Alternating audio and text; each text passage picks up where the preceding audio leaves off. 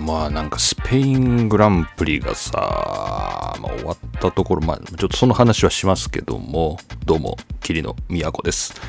桐野都の F1 ログ、F1 ファンになる方法、第47回目をお送りしたいと思います。で、えー、今日はですね、2011いや、そんな昔じゃないですよ。2021年の5月17日ということで、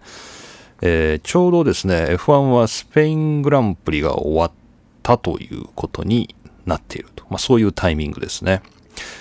いや、そんであの冒頭の話なんですけど、いや、まあ、あのね、スペインのグランプリのさ、この決勝の前の国家の演奏がものすごい下手くそでびっくりしちゃったんだけど、この、どうしても話したくて、これしかもね、レースだけ見たとかね、まあなんだろう、まあダイジェストで見たとかね、まあそういう人はね、多分国歌の演奏のところなんで、まあ映ってない、流れてないと思うんですけど、まあ、もしまだね、あの、 DAZN の見逃し配信で見れるのかな？もう一週間経っちゃったかなという感じしますけど、まあ、スペイングランプリのね、あの、もし決勝前のね、国歌の演奏？国歌斉唱というか、まあ、そこがもし見れたらね見てほしいですけれども。まあなんせ下手くそでもうスペイングランプリね、スペイン国家って言ったらね、まあ、昔、フェルナンド・アロンソっていう人がね、勝ちまくってた時にね、こう、耳にタコができるぐらい聴いた曲ですからね。タンタンタタンタンタタンタンタタタタタタンタンタンタタタタンタンタンと、まあ、そんな風に終わるやつですよね。で、スペイングランプリの見どころとしては、まあ、その後にカタルーニャの国歌ですね。カタルカタルーニャの州歌が、まあ、演奏される、歌われるっていうね。まあ、これあの、毎年この F1 ファンになる方法で話してる気がするんで、ちょっと面白そうだなと思った人はですね、1年前のスペイングランプリのこう放送をもう一回聞いてほしいんですけれど、で、まあ今回もですね、あ、このね、スペイングランプリ名物、このバルセロナでやるグランプリ名物としては、国歌が2つ流れると。まず1つはスペイン国歌。彼はだから、えー、なんて言ったらいいのかな。スペインはみんなスペインなんだけど、えー、エスパーニャの国歌ですね。イスパニョールの国歌が流れると。なんていうのかな、あれ。えー、っと、イスパーニャで言っていいのかな。まあ多分いいと思うんですけど、まあそれに対して、カタルーニャの、まあ、国歌が流れるわけですよね。スペインとこのカタルーニャというのは別の国だというような意識が、あ、カスティーリャか。だスペインのことはカスティーリャって言えばいいのね。カスティーリャの、まあ、国家なんですよ。スペインの国家って考えているのはカスティーリャの国家であって、カタルーニャの人にとっては。で自分たちの国家はカタルーニャの国家だと、えー、いうことに、えー、なってるから、これ両方とも演奏するんですよね。まあ、ちょっと政治的な問題があるので、えー、そういうスポーツに政治は持ち込んでほしくないっていう、こう、FIA の方針からするとちょっと微妙なところがあって、まあ、過去論争もあるんだけど、まあ、今両方演奏するんですよね。なので、まあ、そこにちょっと注目してて、やっぱこれ両方流れるんだろうなと思って、まあ、普段見ないんだけど、国歌の演奏のとこ見てたんですよ。まあ、そうしたら、ま、下手くそ、金管の、あれは、えー、カルテットよりもっと多かったですね。クインテットですかね。で、金管のクインテットでなんか演奏してたんだけど、まあ、本当にね、パフっていう、金管、金管なんだけど、パフっていう感じの、まあ、音が何度も流れて、ちょっとあまりにもね、いやもう国際的なイベントで演奏される国歌としては、ちょっとあまりにも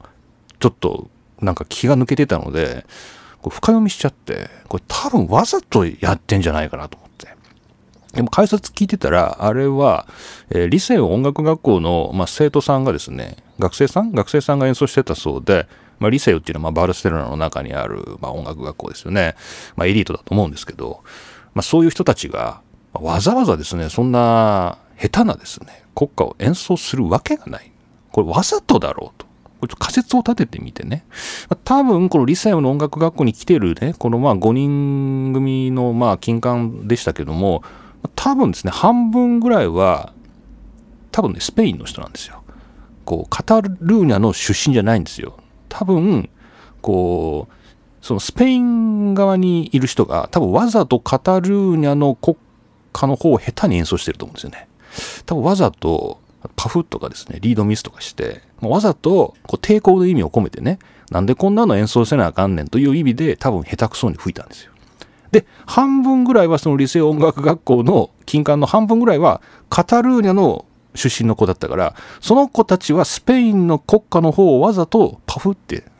あの、わざ、わざと下手に演奏して、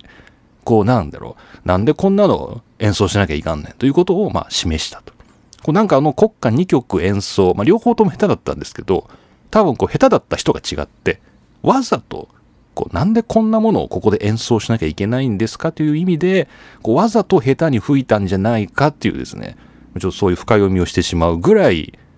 珍しい国歌演奏だったな、あれ。いや、面白かったな。いや、やっぱスペイン波乱含みだなと。もうレースが始まる前から余計なことを考えていた桐野でした。はい。というわけで、えー、まあ、そんなことをぐだぐだ考えていたわけですけれども、今回は、えー、まあ、スペイングランプリの話なんですけど、まあ、その前の、えー、エミリア・ロマーネグランプリもですね、えー、ありまして、まあ、2000分ね、ニュースが溜まっているということで、まあ、それ全部ここで紹介することはできませんので、まあ、ざっくりですね、まあ、この2000ぐらい、まあ、1ヶ月ぐらいですかね、まあ、こんな話があったなということを、まあのんびりお話ししていこうかなと思います。というわけで、今回も霧の都の F1 ファンになる方法、お楽しみください。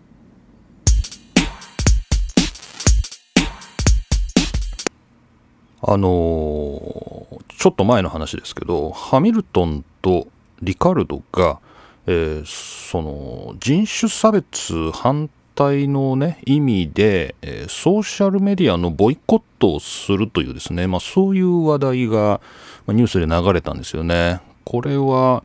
えー、The Race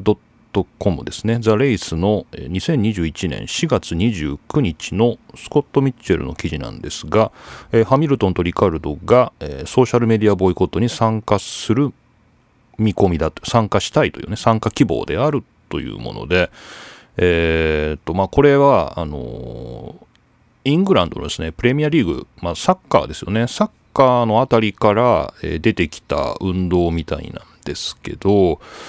えー、違うのかな？ちょっと違ったら教えてほしいんですけど、あの、ソーシャルメディアですよね。SNS、まあ、ツイッターとかインスタグラムとか、まあ、そういう、そういったものが人種差別の温床になってるというですね。まあ、人種差別、まあ、例えばハミルトンに対してこの黒人面みたいなですね、まあ、それ N ワードっていうんですかね、そういうのを投げつけたりとか、えー、まあ、そういうあの、ソーシャルメディアを運営している企業が、その人種差別に対して無責任すぎるというですね、まあ、そういう、えーまあ、認識がありまして、えー、そういう人種差別に抗議するという意味で、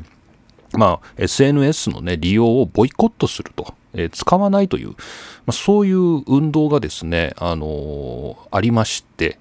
えちょうどイングランドの、まあ、サッカープレミアリーグなどではですね、え、ちょうどその4月末の週は、え、みんな申し合わせて SNS に投稿しないという、そういうボイコットをしようという。え、で、これがさらにそのサッカーのね、え、だけじゃなくて、まあ、そのスポンサーであるとか、まあ、他の競技であるとか、あとヨーロッパのね、大陸の方のサッカー連盟、ウェアですよね、そっちにも、えー、波及したりして、まあ、なんかその4月の末から5月にかけてに、こう、ソーシャルメディアをボイコットしようと、それを使うのをやめようというね、それでこう、抗議の意思を示そうと。えー、ツイッターやらインスタやらですね、そういうソーシャルメディアがもっとこう人種差別というものに対して責任のあるこう行動をとってほしいというね、そういう、えー、まあ、要求というか、まあ、リクエストをまあ示すために、ソーシャルメディアをね、使わないというね、ボイコットすると、え、ま、そういう、え動きがありました。で、まあ、これを受けて、あのハミルトンと、え、ここでは、え、リカルドですね。リカルドが、ダニエル・リカルドが、ま、僕たちも、ま、その動きに賛成なので、ソーシャルメディアを、え、使いませんと、ボイコットしますと、えま、数日間ですね、ボイコットしますと、えいうことを、ま、言ったわけです。で、で、ところがということで、まあ、F1 は、まあ、足並みが揃わなかったねというね、まあ、そういうことがちょっと、まあ、ニュースになっててですね、えー、まあ、どうなのかなということで、ちょっと紹介してるんですけど、えー、このニュース、まあ、日本語で分かりやすく説明しているのが、この AFP の、まあ、これ、配信記事ですけど、この AFP のですね、えー、AF 通信のえハミルトン SNS ボイコット運動への参加表明 F1 とは温度差というですね4月30日の記事があります。でこちらによりますと、えー、ハミルトン自身はすごいですね。インスタで2200万人のフォロワーツイッターで630万人630万人のフォロワーがいるハミルトンっていうのは、えー、まああれ？ポルトガル？忘れてたの僕。エミリア・ロマーニャはやったわ。ポルトガルグランプリだわ。なんかいろいろ忘れてんな。ポルトガルグランプリ。そう、ポルトガルと、えー、エミリア・ロマーニャじゃなかったよ。ポルトガルとスペインが終わったんだ。エミリア・ロマーニャはもう配信したわ。まあ、失礼しました。まあ、それはともかく。えー、まあ、ポルトガルの前ですけどもね、あのー、人種差別っていうのは引き続き問題になってて、まあ、SNS の企業がね、こう何か対処が必要じゃないのかと。で、その運動を全面的に支援して、まあ、ツイッターとかこうインスタグラムに対する圧力になるのであればねこのボイコットに参加したいと。でさらに、まあ、なぜ F1 はこれに参加しないのかということをねハミルトンは、まあ、付け加えてるわけです。でなんでそういうことかというと、まあ、これスコット・ミッチェルがツイッターでえー、これは4月の30日に言ってたんですけど、まあ、F1 からコメントが出たんですね。このハミルトンやリッカルドや、まあ、この一部のドライバーが、このソーシャルメディアのボイコットに参加するよという、えー、意思を表明したことに対して、まあ、F1 から表明、あの、公式なアナウンスが出たんです。で、これはフォーミュラ1の、まあ、アットマーク F1 という、まあ、公式のツイッターで、まあ、表明されてるんですけど、まあ、これはなんか長々と書いてあるんですよね。F1 is wholly committed to combating any form of discrimination online or otherwise. F1 は、えー、全面的にですねそのあらゆる形での、えー、差別というものに対して戦うということにこう参加しますと、えー、賛成しますと And we support the actions of the Premier League and other sporting bodies and athletes and highlighting that more must be done to eradicate online views that they receive directly. So, で、まあ、私たちはそのプレミアリーグなどですね、まあ、他の競技団体で行われているこのボイコットに対して、まあ、サポートしたいと。まあね、さっき僕が説明したようなことです。それを F1 もサポートしたいと。で、We continue to work with all platforms and our own audiences to promote respect and positive value and put a stop to racism で私たちは引き続きすべ、えー、てのプラットフォームすべ、えー、ての私たちの観客と、えー、レイシズムを、まあ、人種差別を止めるための、えー、前向きな価値観というものをこう尊重する、まあ、それを広めることを、まあ、続けていきたいです。っていうですね、まあ、そういう、まああのえー、F1 からの回答があったんですけど、まあ、これをスコット・ミッチェルが、まあ、このこれを翻訳すると F1 は、えー、ソーシャルメディアのボイコットを、えー、サポートしますけれども、それには参加しません という意味ですっていうふうにですね、この、なんかお役所的なこの F1 のこの公式リリースをね、スコット・ミッチェルが要約しててちょっと笑っちゃったんですけど、まあ、つまり F1 はそのボイコットには参加しませんよっていうですね、まあそういう発表があったわけです。これちょっと読むの難しいですけど、確かにこの英語で遠回しに言ってるのはそういうことですね。F1 はこのボイコットには参加しませんと。サポートはするけど参加しませんというですね、まあそういう反応があったわけです。で、これが、あの、若干ニュースで話題になってて、この AFP でも、これ全然 F1 のニュースじゃない一般のニュースですけどね、まあ、そういうところでも、まあ、F1 というのは、まあ、昨シーズンからこの人種差別問題に対抗するために、あの、みんなで膝をついてですね、えー、こう、人種差別に抗議するっていうね、あのそういうスポスタート前の、まあ、さっき国家の話してましたけど、まあ、それに続いてこう膝をついて、こう抗議するということをやってます。で、これプレミアリーグの試合僕たまたまこの前見たんですけど、イングランドのサッカーですね。やっぱみんなね、あの試合開始前に全員がもう膝をついて、あの、まあ、一瞬ではありますけど、膝をついて、あの、人種差別に対して抗議するというものを示してるんですよね。で、F1 もスタート前にそういう膝をつく時間っていうのを設けてるんだけど、一部のドライバーは膝をつかないんですよね。で、えー、まあ、そういう自由を認めてるんですけどあれは膝をつくということがあの抗議の意味を持ってるんであってあそこで立って祈ってるだけでは何の意味もないんですよね国際的には。でまあそのように、まあ、膝をつく運動ということすらドライバーの中で対応が分かれていてあの今回のソーシャルメディアをボイコットしようぜみたいなのも、まあ、みんなでじゃあそれを支援しようという雰囲気からは程遠いというふうにね、まあ、結構批判的に書かれています。で、まあ、ここでかわいそうなのがランド・ノーリスが引用されてて、ボイコットがいい解決策になるかってどうかな？とコメント。ということで、まあ、彼はボイコットには参加しないということをまあ示したそうです。まあ、こんな感じでですね、あのまあ、一見こうなんかね F1 のレースとは関係ないところのニュースなんだけどこういうところでこう F1 の評判みたいなのがこう、まあ、むしろ広がっていくっていうところで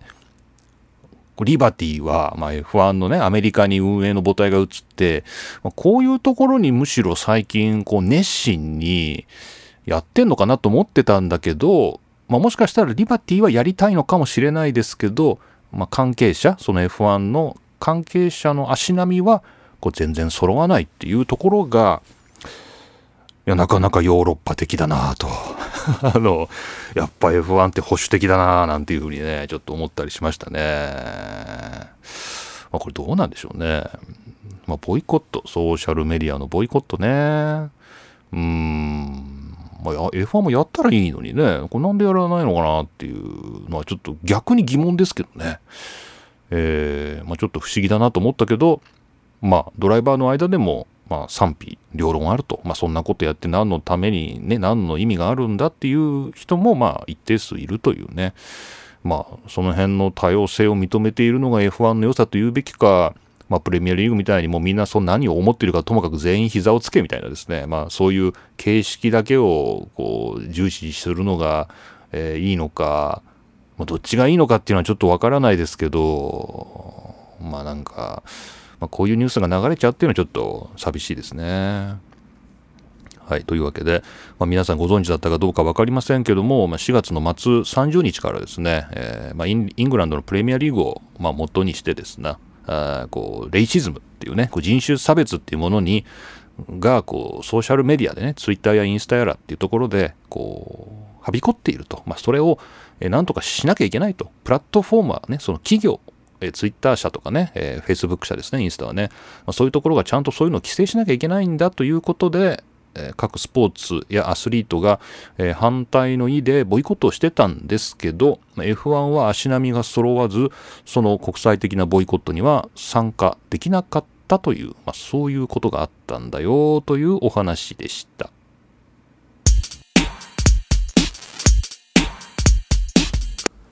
いやーなんかスペイングランプリのハミルトンがね、すごい機嫌が良かったように見えてね、なんかすごいニコニコしてませんでした？なんかね、いや僕あんまりなんかハミルトンってなんかすごいやっぱり緊張感があるっていうかね、まあ、ここんとこ、すごいピリピリしてるような感じがあって、まあ、インタビューですよね、こう、まあ、それこそ予選後のインタビューとか、まあ、決勝後のインタビューとかね、あと表彰台の上とかでも、なんかピリピリしてるなっていうような感じで、まあ、なんかあんま好きじゃなかったというか、うん、まあ、なんかすごい、うん、緊張感があっていいんですけどね、すごいピリピリしてるなっていうような、まあ、印象があったんですけど、まあ、それが僕の思い過ごしだっただけなのか、まあ、本当に雰囲気が違ったのかわかんないんですけど、この前のスペイングランプリが、こう予選からま決勝までかけて、すごい機嫌よくなんかね、すごい、なんか本当普通にイングランドのパブで飲んでるおっちゃんみたいな、あの、すごい、なんかすごい、なんかニコニコしてたんですよね。まあ僕の気のせいなのかな。なんかそういうふうに思った人いるんじゃないかなっていう。いやすごいニコニコしてて、まあ確かにこのスペイングランプリっていうのは、予選では彼が100回目のポールポジションですか、えー、セナ、シューマッハ、そしてそれを抜いてハミルトンということかな。で、えー、まあ100回目のポールを決めて、まあ確かにそれニコニコ、ね、それは大記録ですから、それはニコニコするかなと思うし、えー、決勝もね、まあ、非常に際どいレースではありましたけど、まあ、うまくですね、まあ、やったというか、まあ、フェルスタッペンがですね、まあ、自滅したというべきか、まあ、ちょっと僕、専門的なところはわからないですけども、まあ、ハミルトンが非常にうまくですね、レースを、まあ、最終的に、えー、勝つっていうね、もう、まあ、なんだかんだで、うまいことやって、最後はトップに立って勝てたっていうことで、まあ、あれはすごい達成感のある勝利だろうなということで、まあ、決勝の後もね、それはニコニコして当然だろうなと、まあ、そういうふうには思うんですけど、なんか、あの出てくるインタビュアーが良かったんだよね。この多分ね、なんかね、予選の後出てきたのが、こうペドロ・デラロサっていうですね、まあ、バルセロナ出身のカタルーニャ人のドライバーなんですけども、まあ、ペドロ・デラロサだったり、決勝の後がジェンソン・バトンだったり、まあ、どっちもこうルイスの元チームメイトというかね、まあ、一緒に働いてた同僚が、まあ、出てきて、まあ、よくっよくやってないルイスみたいな感じで話をしてて、まあ、それもなんかむしろそっち、まあ、そっちの方がなんかこうルイスの上機嫌さっていうか、なんかこう昔の友達が来てくれたみたいな、なんかね、こうお祝いにじゃないんだけど、こう100戦目、100戦目、100回目のポールとか、まあ、逆転しての勝利とか、まあ、なんかそういうところに、こうなんか昔の友達が来てくれたみたいな、なんかそういう来やすさっていうか、なんかもしかしたらそういうのもあったのかな、みたいな、深読みかもしれないですけど、まあなんかルイスいつも以上にインタビューのなんか愛想がいいな、みたいなことでね、あの、ちょっと印象的だったっていうね、話なんですよ。で、それを裏付けるかのようにというか、モータースポーツ .com でですね、えー、デラロサのですね、ペドロ・デラロサが、えー、そのハミルトンについて語っている記事っていうのがですね、最近出てまして、こちらが2021年の5月の9日ですね、の記事で、えー、ジョナサン・ノーブルですが、デラロサが、ハミルトンはえー、問題だと、これは大きな問題だと、えー、2回走りを見ただけで分かったっていうですね、まあ、そういう意味深な、えー、タイトルがついているんです。で、これは何かと言いますと、まあ、時は遡ってですね、2006年のハミルトンがデビューする前の話をね、デラロサがしてるんですよ。いいでしょ？このお互いこう知り合いっていうか、まあ、本当になんか、あの、そういう二人のつながりを感じさせるエピソードなんですけど、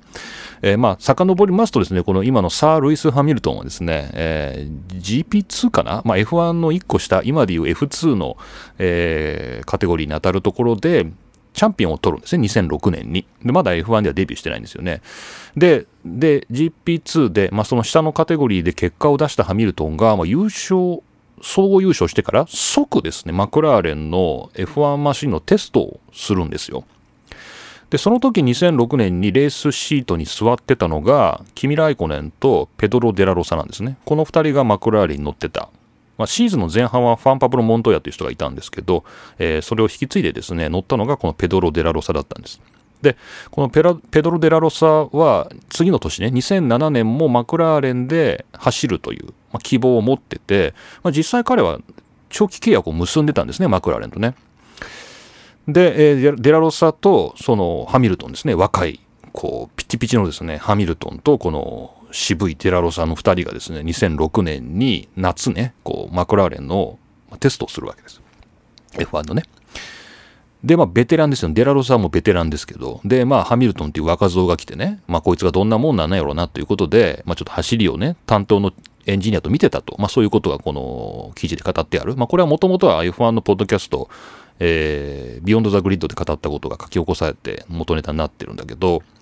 まあ、そこで言ってんのが、で、まあ、いろんなドライバーを見てきたけれども、このハミルトンのそのテスト走行ですね、その2回目走った時のデータを見て、えー、What happened? と一体何が起こったんだというふうに、えー、デラロサは思ったと。で、その担当のエンジニアは、いやいや、彼が新しいタイヤを履いたからだよっていうふうに言ったんだけど、デラロサはわかるわけです。いやいや、それが、ちょっとこう、エンジニアがね、気を使って言ってくれてるだけの話で、こうデータを見ると、まあ、テストはシルバーストーンで行ったそうなんですけど、まあ、コップス、ベケット、マゴッツですね。まあ、すべてのコーナーで速くて、にちょ、ちょっとちらっとですね、そのデータ、走行データを見ただけで、これは巨大な問題だと、あ、マッシブプロブレムだというふうにデラロサはもう実感したと。で、その何が大きな問題かっていうと、つまり彼が、デラロサがですね、マクラーレンの来年シートに乗れないというね、多分これはハミルトンが乗るんじゃないかっていう、自分の巨大なライバルが今ここに現れたんじゃないかっていうことをこの2006年のテストですね。夏じゃないか。チャンピオン終わった後だもんな。まあ9月ぐらいのテストで、まあそれを感じたと。ね。で、実際蓋を開けてみますと、2007年はマクラーレンは誰が乗ってたかというと、このルイス・ハミルトンとフェルナンド・アロンソですね。アロンソとハミルトンのま1年限りのまペアがですね、走った。これがまあ2007年のマクラーレンで、デラロサはテストドライバーになったんですね。でまあこの記事の締めのところなんですけれども、まあ、だから別にルイスを恨んでるとかそういう話ではなくて、まあ、もし私がねデラロサが言うにはもし私がチーム代表の側であったとしても、まあ、同じ決断をするだろうと、まあ、ここまでテストでねあの明らかにこうベテランと違う走りをねより速い走りを見せたハミルトンがねいたらばでさらにそれよりもさらにビッグスターのアロンソが契約を求めてきたのであればねこれはもうアロンソとハミルトンと契約するだろうと。ね、そういうことを、まあ、デラロサ自身も思ったということで、まあ、そういうですね、まあ、まあ、負けたってね、完全に負けたっていうような感じの経験をしたのが、まあ、2006年に、まあ、デラロサがあったと。で、まあ、その2人ですよね。で、そっから、まあ、もう15年ぐらい経つわけですよね。で、そのデラロサが、まあ、もちろんずっと F1 のね、関係者なので、まあ、マクラーレンの中でも交流があっただろうし、まあ、その後もね、えー、彼がこうやってメディアの中で、まあ、出てくるわけで、交流があったんでしょうけど、ああいう公式のね、こう予選の後のインタビューみたいなところでデラロサが出てきて、いや、もうルイス本当におめでとうっていうことは、ものすごい多分ハミルトンには感慨深いことだったんじゃないかなと。で、デラロサにとってもすごい深い、なんか、いや、もうここまで大きくなってみたいな。なんか、なんかそういうね、二人のなんか思いやりっていうか、なんかリスペクトの感情がね、感じられるなんかインタビューだったって、それがまたこう、ルイスをこう、ニコニコさせたんじゃないかな、みたいな風にね、ちょっとそういう物語を感じましたね。いやー、まあね、決勝の後のね、ジェンソンもね、ジェンソン・バトンもまあ同じようにですね、やっぱルイスとは、やっぱこう、まあ同僚として、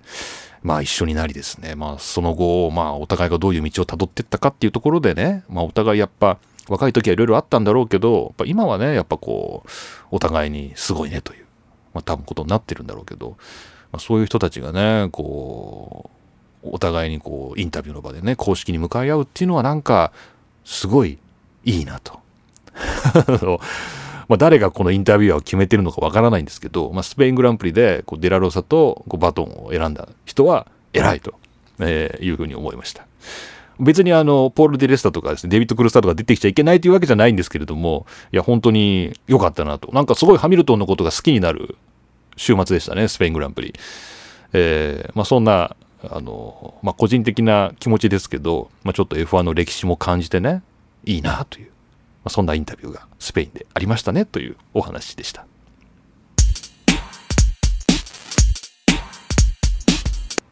いやあの、スプリント予選の話します？スプリント予選？これよく分かってないんですよね、実は。スプリント予選って。あの、皆さん、え、何それ？みたいなね、あの、ちょっと初めて聞いたよっていう人も、まあ、多分いると思うんですけど、えー、っとですね、今年の、まあ、本当にバタバタとですね、4月の末に決まったんですけど、えー、今年の F1 から新しい予選方式として、スプリント予選、 Sprint Qualifying っていうのはですね、そういうのを、え導入しますよと。そういうね、もうシーズン始まってるんですけど、新しいレギュレーションというか、新しいルールの導入が発表されて、えー、っと、イギリスグランプリからですね、えー、イギリスグランプリでこのスプリント予選を実施すると。まあ、今年のレースの中の3回どっかでこれをやってみるというね、そういうことらしいんだけど、スプリント予選っていうですね、予選の新しい方式が始まるよっていう。これ皆さんご存知でした？なんかさらっとですね、あの、ニュースで流れてきて、予選の方式が変わるというね、まあ、結構でかいニュースなんですけど、えー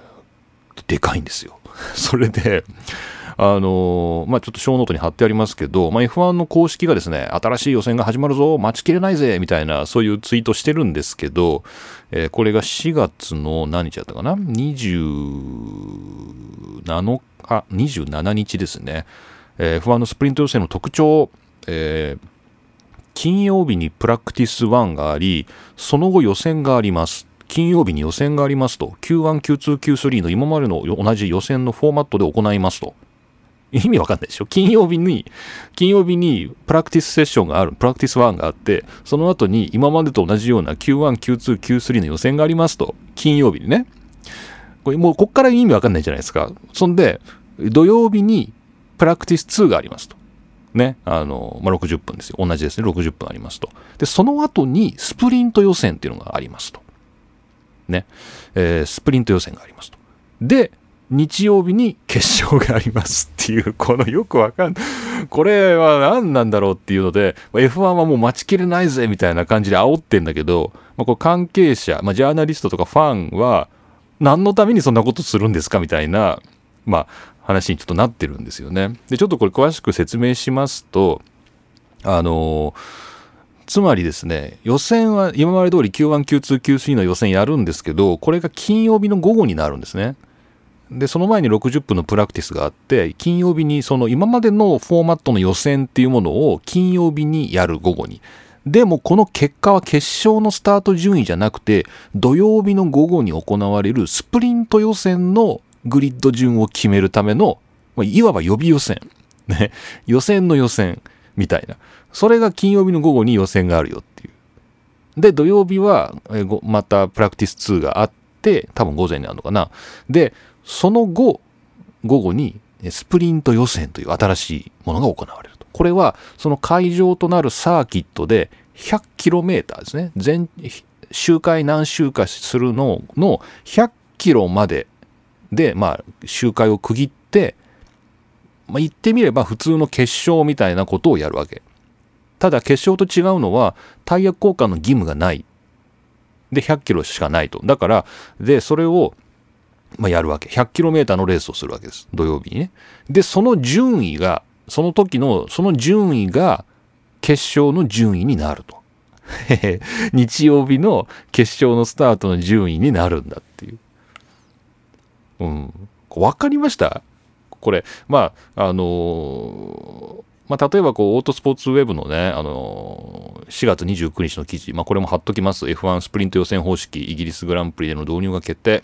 えー、有観客での実証シルバーストーンが発表したっていうですね、まあ、そういうことが書いてあるんですけども、えー、まあ、つまり、予選が2回あるみたいな感じですね。我々の感覚からすると。金曜日に予選がある。でもそれは土曜日のスタート順位、土曜日の 100km レースの、えー、順位を決めるための予選っていうのが金曜日にあって、で、その土曜日の 100km のスプリント予選の結果が日曜日の決勝スタート順になるという、まあそういうことなんですよね。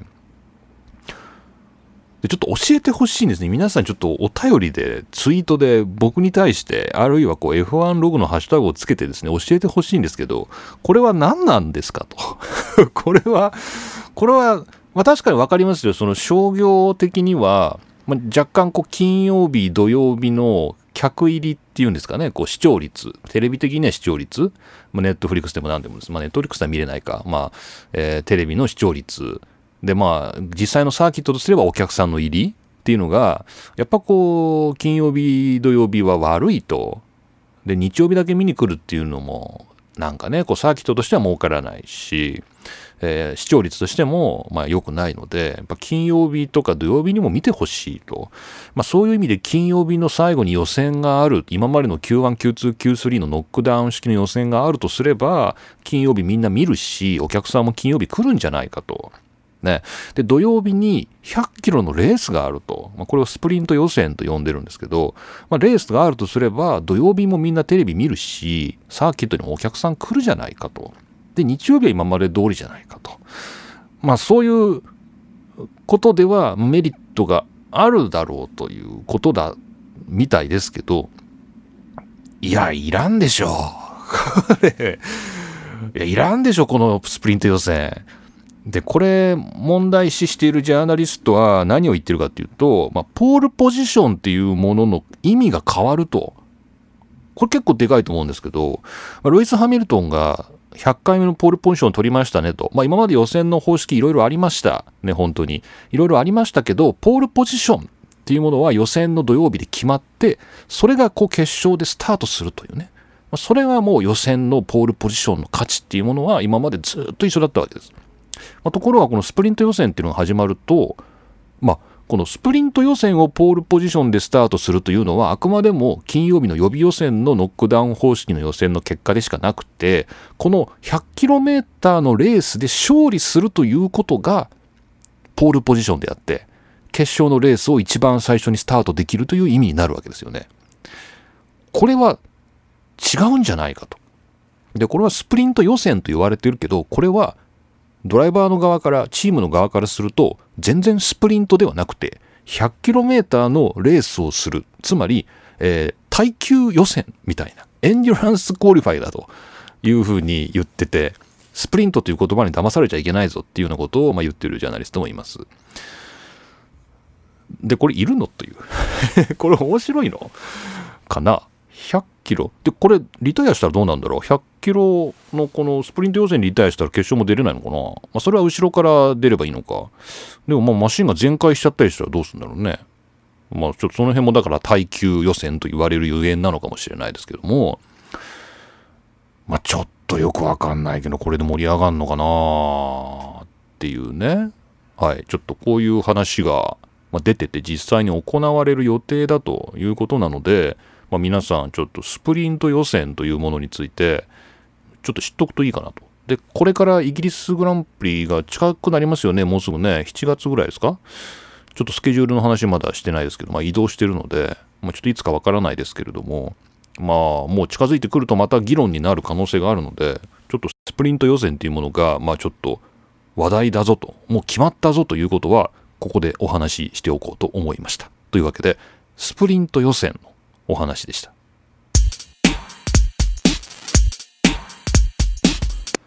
えー、っと、グロージャンの話をしようかと思いますね。まあ、元 F1 ドライバーということになってしまうんですけど、えー、っとですね、このロメン・グロージャンなんですが、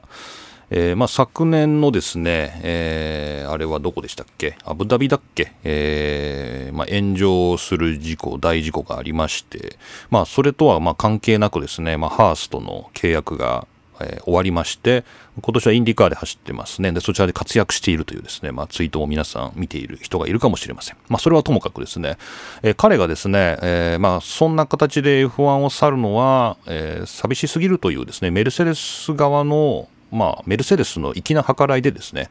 昨年のメルセデスのチャンピオンマシーンで F1 のテストをするというね、まあ、そういう予定が立っています。で、これがフランスグランプリの決勝の後ですね、えー、そのテストが行われるという、まあ、いわばこう、グロージャンの母国になるの？母国なのかな？の、まあ、フランスで、えー、そういうデモ走行というか、まあ、テスト走行をして、まあ、お披露目してね、これで、まあ、F1 のキャリアに終止符を打つというですね、まあ、そういう、まあ、粋なイベントが企画されていたのですが、えー、F1 のカレンダーが変更されましたね。えー、と、何が中止になったんでしたっけ？トルコグランプリ。えー、5月14日にですねトルコグランプリの中止が発表されて、まあ、それに伴ってですねフランスグランプリが1週間早まったんですね6月の18日から20日20日に開催されることになったとで、えー、で、グロージャンはそのフランスグランプリ、本来はその1週間後のフランスグランプリの決勝の後にね、そういうテスト走行を行う予定だったんですけれども、残念ながらこの1週間早いスケジュールだと、インディーカーの第9戦と勝ち合うので、えー、グロージャンは F1 に来れないと。ね、グランプリウィークに来れないと。ということで、まあ、残念ながら、えー、グロージャンのこのイベントは F1 のフランスグランプリ合わせ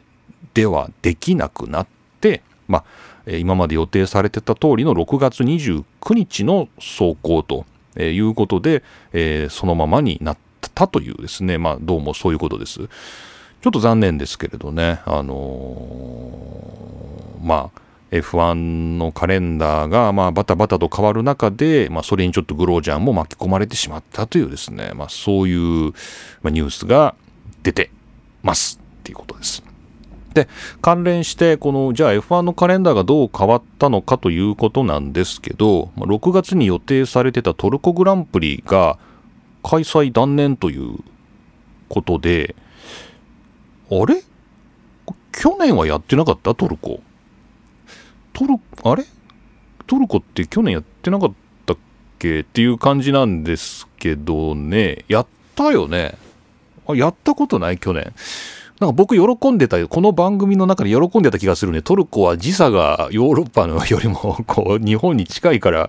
とかなんかそんなような、こうなんか、早く F1 が見れて寝れるみたいな、なんかそんなようなことをなんかイスタンブール最高みたいな話をしてたような、あれ？違ったかな？ちょっと記憶が曖昧ですけど、今調べたらいいんだよね。トルコ。えー、ちょっとじゃあ、ちょっと打ち込もうかな。トルコ F12020 と、えー、やってますよね。2020 20年やってますね。トルコグランプリね。えーまあ、やってますけど、今年は、えー、トルコが、えーと、イギリス政府がレッドリスト、最近になって新型コロナウイルスの感染者が急増しているトルコをその渡航禁止国に加えたんですね、イギリスが。なので、まあ、F1 のチームは7チームがイギリスに本拠地を置いているので、えー、F1 の関係者がトルコに入れなくなったと。で、それを受けてトルコグランプリを断念と。で、その代わりにフランスグランプリを1週間早めて、でその後のオーストリーの2レース目をやるんだ。オーストリアの1戦目オーストリアグランプリで、もう1個がシュタイヤーマルクグランプリっていうのをやって、まあ、トルコが減った分をオーストリアの2連戦でカバーすると。えー、そういうことですね。で、シュタイヤーマルクグランプリ、オーストリアグランプリと。で、このフランス、シュタイヤーマルク、オーストリーっていうのが3連戦の日程が組まれたということですね。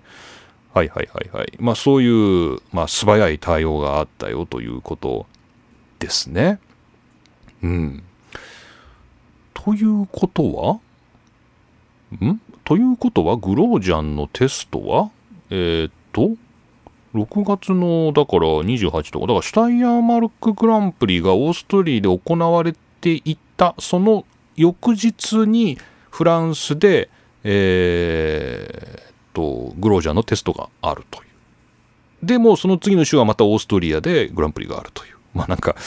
えー、ちょっとメルセデス大変ですね。まあ、レースチームとテストチームととかって、まあ今そういう規模でチームが動いてるのかどうかわかんないんですけど、予算制限の中で。えー、ちょっとこれ、メルセデスとしては大変なことになってんじゃないのっていう気がしますけどね。まあどうなるんでしょうか。はい。まあそういう形でカレンダーが動いたよということでした。まあ、今んとこその先、トルコがダメなのかと。で、まあ、その後、そうやってイギリス政府のさじ加減で結構グランプリのスケジュールが変わるんだなっていうのも分かりましたので、まあ、この後の、だから、ハンガリーとか、あとロシア、シンガポール、日本、アメリカ、メキシコ、まあ、ブラジル、で、一応オーストラリアも11月にリスケされてるんですけど、まあ、この辺もどうなるのかなっていうのがちょっと今、また不透明になってきたという感じですね。というわけで、まあ、F1 のカレンダーが急遽ガガッと変更されたんですけど、まあ、その煽りを受けて、まあ、グロージャンのテスト、それを主催するメルセデス、まあ、その辺ちょっと大変なことになったなというお話でした。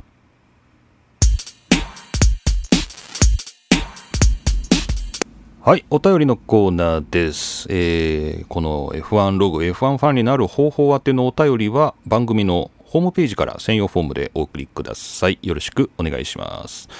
さて、え短歌をですね、いただいております。こちら、アッキーさんです。ありがとうございます。えー、漢字が読めないこれをやってるの、漢字、鈴鹿峰でいいのかな？鈴鹿、鈴鹿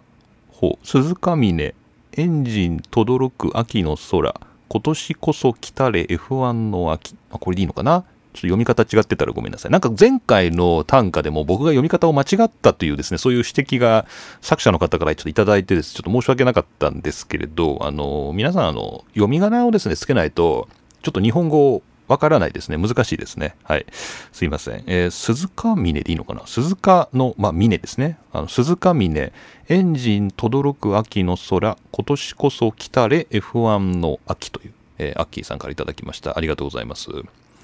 えー、ここだけの話ですが、桐野さんに対してプロレスのストロングマシーン1号を、えー、平田淳二と見抜いた藤波辰巳のような境地に立って毎回拝聴しております。ありがとうございます。お前平田だろってやつですね。えー、今回の歌は去年泣く泣く中止となってしまった日本グランプリが今年こそ開催してほしいという気持ちを表しています。そのためにはオリンピックが無事開催されなければ国際大会が開催できる状況ではないとなってしまうのですが、果たして？というですね、えー、どうもアッキーさん、ありがとうございました。で、これ続いてアッキーさんからもう一首いただいておりますので、合わせてご紹介したいと思います。これも読めない えー、ん夏、夏に、あ、これ一家じゃないの？夏に、夏に入るでいいのかな、えー、夏にいると読むのかな？夏にいる、モナコきらめく七色の走る宝石、刹那に輝く。夏にいる、モナコきらめく七色の走る宝石、刹那に輝く。まあ、こんな風に読むんですかね。えモナコグランプリを駆け抜ける F1 マシンを思った歌です。どうやら今年はヒストリックマシーンも走るイベントがあったそうで、こういうイベントが映える車たちの歴史あってこそのモナコですね。ということで、アッキーさん、2つ短歌ありがとうございました。これちょうどあのこの前のところで喋ってたこうスケジュールとね絡むようなところがあってこういいシンクロ感でしたねこう日本グランプリじゃあどうなるのかなっていうのと、まあ、この後モナコグランプリやるんだなっていうねあのそういう F1 ファンの気持ちっていうのをなんかすごくよく読んでくれたなという感じがしますね。で、もう一個アッキーさんから来てるんでね、今、一個飛ばしてたことに気がつきましたね。もう一個あったんで、ちょっと合わせて読みたいと思います。えー、F1 に挑む角田の若武者よと呼んでいいのかな？かけるその道、栄光への道。F1 に挑む角田の若武者よ。って呼んでいいのかな？かけるその道栄光への道はい、えー、言うまでもありません角田選手の末長い F1 での活躍を祈るのみですそのためには呪縛霊のごとく、えー、金をくれるパーソナルスポンサー撤退のリスクがあるので自動車メーカーは良くないと思います。と敏腕マネージャーがあってこそですと、まあ、スポンサーとマネージャーをゲットしたらどうかと。ね頑張れ息の長い F1 キャリアをということで角田選手に対するですね、えー、エールを送っていただいたということで、アッキーさんどうもありがとうございました。ちょっと角田はどうなのかわからないですね。あのなんだか、なんだかわかんないですけど、メディアが揉めてますよね。なん、なんなんでしょうね。なんでこんなに揉めるのかなって思いますけど、えー、まあ、ちょっと角田に関しては、ちょっと当番組としてはですね、静観、ノーコメントと、えー、いうことで、えー、いきたいと思います。ありがとうございます。えー、そして、えー、こちらはですね、短歌いただきました、マナさんですね。ありがとうございます。えー、銀でなく赤また緑の先導車。今年も守るよ、レースの安全。銀でなく赤また緑の先導車。今年も守るよ、レースの安全。これセーフティーカーのカラーのことですね。えー、桐野さん、おはこんばんちはです。おはようございます。昨シーズンまでは銀のメルセデスのみが使われていたセーフティーカー。今シーズンでは赤のメルセデスと緑のアストンマーチンが使われることになりました、まあ、これにちなんで一首読んでみましたと。いうことですね。セーフティーカーのカラーリングが変わることについては正直なところシーズン開始前までは微妙だと思っていましたが開幕戦そして第2戦の決勝でそれぞれのマシンが実際に走っているところを見てかっこいいじゃんとなりました。よかった、よかったじゃん。このご時世、F1 を現地観戦するのはまだ難しいかもしれませんが、新しいセーフティーカーをサーキットで見られる日が早く来てほしいなと思いますというマナさんの短歌、お便りいただきました。ありがとうございました。セーフティーカーを見に行くのかっていうね、こう皆さんのこうツッコミ待ちかもしれません。セーフティーカーをサーキットに見に行くのかっていう、その通りだっていうのがね、まあ、マナさんの立場なんですけど、まあ確かに、この鈴鹿まで来た暁にはね、何色が走るのかなとかね、今年、今年、このレースは何色かなとかね、そういう、まあ、新たなデータが今日々生まれてるわけですね。面白いですね。でもなんか、違和感はないですね。別にね、確かにね、シルバーの、まあ、メルセデスのね、まあ、AMG のスポーツカーが使われてましたけど、まあ、それが別に赤くなったり緑になっても別にそんなにの違和感はないですね。もうセーフティーカーはセーフティーカーですよね。なんだろう、それは僕らがあまりにもこうセーフティーカーに対してこう意識を払ってなさすぎるっていうことなのかもしれないですけどね、ちょっと反省して、こうセーフティーカーの色に違和感を覚えるぐらいセーフティーカーを見つめていきたい桐野です。どうも。マナさんありがとうございました。そして、えー、こちら最後のお便りですが、えー、セパンさんからいただきました。ありがとうございます。えー、桐野先生、こんにちは。セパンです。ありがとうございます。今シーズンも F1、そして F1 ファンになる方法をフォローしていきます。どうぞよろしくお願いします。よろしくお願いします。さて早速ですがちょっと笑えたポッドキャストがあったので紹介したいと思いますいいですね笑いのツボがニッチすぎたらすいませんうん元 ESPN の、あ、これはなんかちょっと訂正が来てましたね。えー、まあ、他のですね、まあ、ポッドキャストのネットワークなんですね。まあ、そのポッドキャスト、まあ、英語のポッドキャストです。えー、その、えー、ライアン・ルシリオでいいのかな？がホストしているザ・リン、リンガーでいいのかな？リンガー、ザ・リンガーというアメリカの人気ポッドキャストをご存知でしょうか、まあ、読めてないぐらいなんで知らないんですよね。えー、メインのトピックは NBA か NFL で、さすがアメリカ。時々人生相談とかもやっているチャンネルで、かなりフォロワー数は多いと思うのですが、今回はなんと F1 について語っていたので、聞き入ってしまいました。お普段は NBA や NFL の話をしているアメリカのポッドキャストで F1 の話をしてたと。えー、長年イギリス人の口調に慣れているからかアメリカ人が語る F1 が新鮮でしたとこれ僕も聞いてみましたね面白かったです。しかもね、やっぱりね、ちょっと英語のアクセントがだいぶ違うんで、結構、それもそれで新鮮。確かに、全くセパンさんと同じ感想を持ちました。で、えー、結論からすると、ネットフリックスのサバイブトゥドライブは、インパクトが偉大。アメリカの F1 ファンはこれで間違いなく増えたなといった感じを受けました。うん。F1 の説明をするのにアメフトを例に使ったり、妙にハミルトンとリカルドの評価が高いところが印象に残りました。あとは F1 はメリトクラシーの真逆で他のスポーツでは許されないという流れがあってほーと思いました。もしよかったら聞いてみてください、えー、追伸。トトボルフがドイツ人と言っちゃったりアルボンがタイ人じゃなくて台湾人と言い間違えちゃうし、まあ、言い間違えちゃうシーンもあったりしました。と、えー、今シーズンも面白くなりそうですね。明日のポルトガルも楽しみです。パドッククラブも拝見します。ということでセッパンさんどうもありがとうございました。そうそうそう、このね、あの、僕も聞きました。えー、このザ・リンガーかな、えー、このエピソードだけですけどね、ちょっと紹介していただいたので聞いたんですけど、あのー、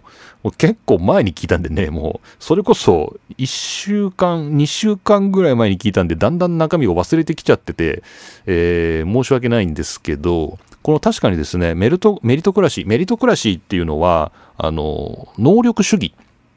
っていうふうに訳すかな。実績主義とかね。能力主義っていうふうに訳しますけど、まあ、つまりあの一般的なスポーツではあの能力主義っていうのが徹底されていて優れた選手がその、まあ、レギュラーになる、ね、優れた選手がこう下のカテゴリーから上がってきてこう上のカテゴリーに、えー、登っていくっていうそういうはしごを登っていく。そういうそれはあのその選手の能力で決まるんだというそういう意味でここでメリトクラシーという言葉が多分使われてたと思うんですよね。で、それに対して F1 はっていうと、まあ、ここで言われてたのが、あのー、まあ、ストロール？ストロール、ランスストロールなんかは、ランスストロールだっけ？なんか、ファーストネームあんまり呼ばないんで、ちょっと、パッと、あれでしたけど、まあ、ストロールっていうのは、例えば、自分の親父さんがチームのオーナーで、その息子が乗ってんだぜ、みたいな。なんかね、そういう論調なんですよね。つまり、これはメリトクラシー、能力で彼は乗ってるんじゃなくて、その彼はその資産であるとか、まあ、お父さんであるとか、そういう彼の持ってるものっていうので乗ってるだけであって、まあ、彼は能力で乗ってるわけじゃないんだぜ、みたいなね、あの、そういう感じ。まあ、で、マゼピンの話は出てなかったですけど、まあ、マゼピンなんかもそんな感じですよね。まあ、自分のお父さんが大スポンサー、そのチームの大スポンサーで、で、そこに、まあ、乗ると。いうね、あのいうのはあの他のスポーツではありえないと。そんなトップカテゴリーですよ。その国際トップカテゴリーでその能力によって選ばれてないっていうようなドライバーが乗ってるっていうのはありえないという。まあ逆に言ったらそれがアメリカ人にとってみたら新鮮っていうことなのかな。で逆にこのポッドキャストで押されてたのが、まあ、例えばヒルケンベルクなんかはこれ絶対シートに座っておかしくないのに乗れてないじゃないかみたいな。ね。でもストロールは乗ってるじゃないかっていうですね。まあそんなようなことが語られていて、ほうと、面白いなと思いました。ハミルトンとリカルドはたまたまさっきソーシャルメディアのボイコットでもこう息を合わせてですねボイコットすべきだと言ってた2人ですけれども、まあ、この2人がこのアメリカ人のねポッドキャストでもお前誰が好きだみたいな感じでリカルドみたいな話をしてたのはちょっと興味深いですね。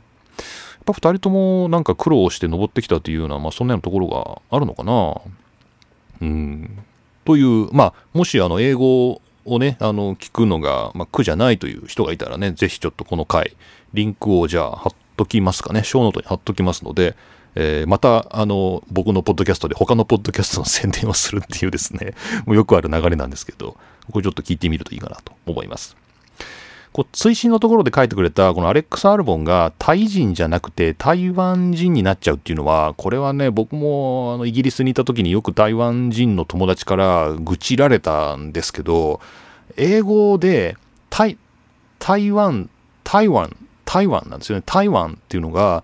えっ、とタイランタイランドなんですね。タイっていう国はタイランドなんですよ。タイランドでタイランドっていうのと台湾 I'm from Thailand っ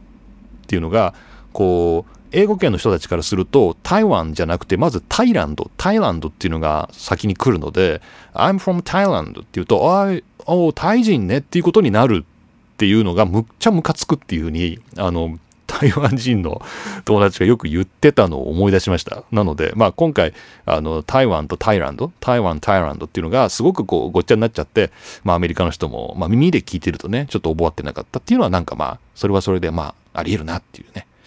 だったらいいのかっていう話と良くないんですけど、まあ、台湾とタイランドっていうのはよく英語で間違えられるよなっていう、まあ、ちょっとシンパシーはありました。けどね、えーまあ、そんなような話だったなということで、はい、えー、折半さんありがとうございました。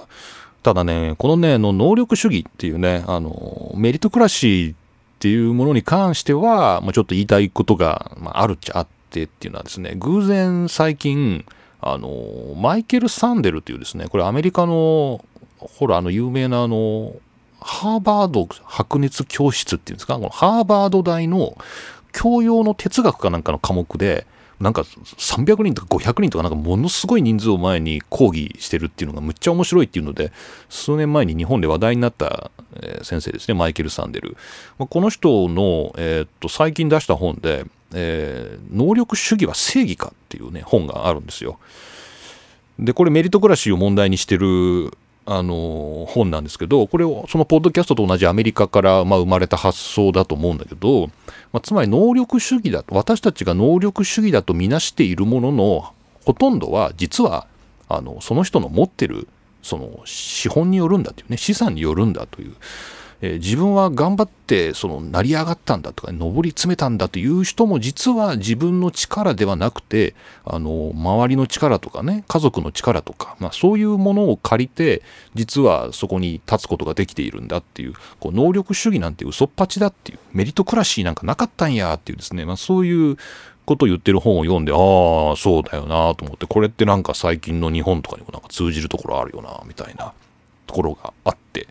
この F1 はメリトクラシーの真逆だっていうのを逆に聞いてなんてリアルなんだと。なんてこの社会そのものを F1 は示しているんだろうっていうふうに逆にちょっと思っちゃったりしましたけどね。はい。すいません。マイケル・サンデルのですね実力は実力も運のうち能力主義は正義かっていうですね2021年の4月に出た本がありましてあのもしご興味のある方はですね F1 と全然関係ないかのように見えてなぜこのドライバーが上がってくるんだろうみたいなことの、まあ、ある種回答にもなってますので、えー図書館とかにあったらですねちょっと開いてみてもいいかなという、はい、これもセパンさんのねお便りいただいたおかげでですね、まあ、こういう方面まで、えーなんとなくこう興味を持って読めたんでねよかったなと思います。セパンさんどうもありがとうございました。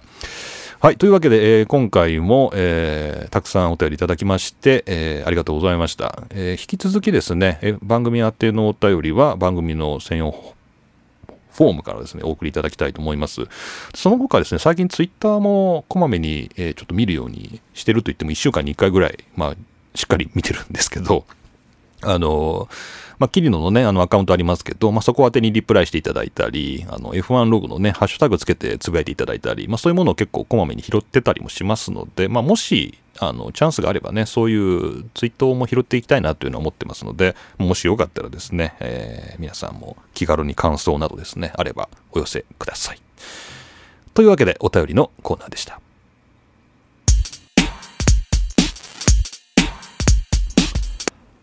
はい。というわけで今回も何一つ盛り上がることなくチェッカーを迎えました。霧の都の F1 ログ F1 ファンになる方法第47回目でした。はい。今回はエミリア・ロマーニャグランプリではなく、ポルトガルグランプリとスペイングランプリ。ね、この2つを、まあ、なんとなくですね、カバーする、えー、回となりました。とはいえ、まあ、グランプリとは特に関係なくですね、あの、キリノのスケジュールの谷間を使ってですね、まあ、収録しているという感じで、まあ、今日はたまたま月曜日午前中朝一で時間が2時間ほどありましたので、まあ、ちょっとこれを収録できたという感じです。えー、というわけで、えー、バーレーン、バーレーン、イタリア、ポルトガル、スペインというふうに回ってきたわけですけど、まあ、この次はモナコですね。えー、っと、あ、もう今週末か。もう今週末からですね、モナコ木曜日から、あの、モナコグランプリありますよということですね。その後、アゼルバイジャン。アゼルバイジャン？アゼルバイジャンやんのか？アゼル、あれ？トルコがまだ入ってる。これ今 F1 の公式ページのスケジュール見てるんですけど、えーと、アゼルバイジャンやんの？アゼルバイジャンの次のトルコがなくなって、これがフランスになり、えー、オーストリア2連戦。そして、7月の半ばに噂のイギリスグランプリと。えー、ここでスプリント予選が初めて試される予定という、まあ、そんな感じで進んでいくわけですね。はい、楽しみな感じです。はい、というスケジュールの確認が終わりまして、まあ、それでもグランプリの名前を間違えるという切りのです。まあ、こんな感じですね。それじゃあ、えー、モナコグランプリね、ちょっと楽しみですね。えー、どんな感じで行われるのかなということで、えー、また、ぼんやりですね、 DAZN を見ておきたいと思います。もう今ね、すごいんですよ。もう見るものがたくさんあって。まあ、これ皆さん、もしプロ野球とかですね、J リーグも掛け持ちしているぞという人はまあ当たり前だと思うんですけど、まあ、なんせこの消費しなきゃいけないこのスポーツコンテンツが多すぎて、もう今僕ジロデイタリアを J スポーツと契約して見てるんですけどもうジロデイタリア毎日あるんでもう毎日5時間ぐらいの中継があるんでもうこれがもう日々溜まっていくっていうで夜生で見れないから朝見るんですけど朝再生し始めてまあ仕事行かない行かなきゃいけないですよね仕事行って、まあ、帰ってきてまだ見てみたいなでやっと一戦ジロデイタリアを消化してみたいなこれをもう自転車操業、まさに、まさに自転車のレースだけど、まさにこう、ものすごい絶え間なくこう、スポーツコンテンツを消費している中で、F1 が入ってくるっていうことでね、まあ結構忙しい夏なんですけど、まあありがたいことですね。はい。まあどうなるんでしょうか。というわけで皆さん、えー、また次回、えー、モナコが終わりですね、まあ、アゼルバイジャンが終わったあたりかもしれませんけれども、ちょっといつか分かりませんが、またお会いしましょう。お便りなどお待ちしております。というわけで、今回も桐野都がお送りしました。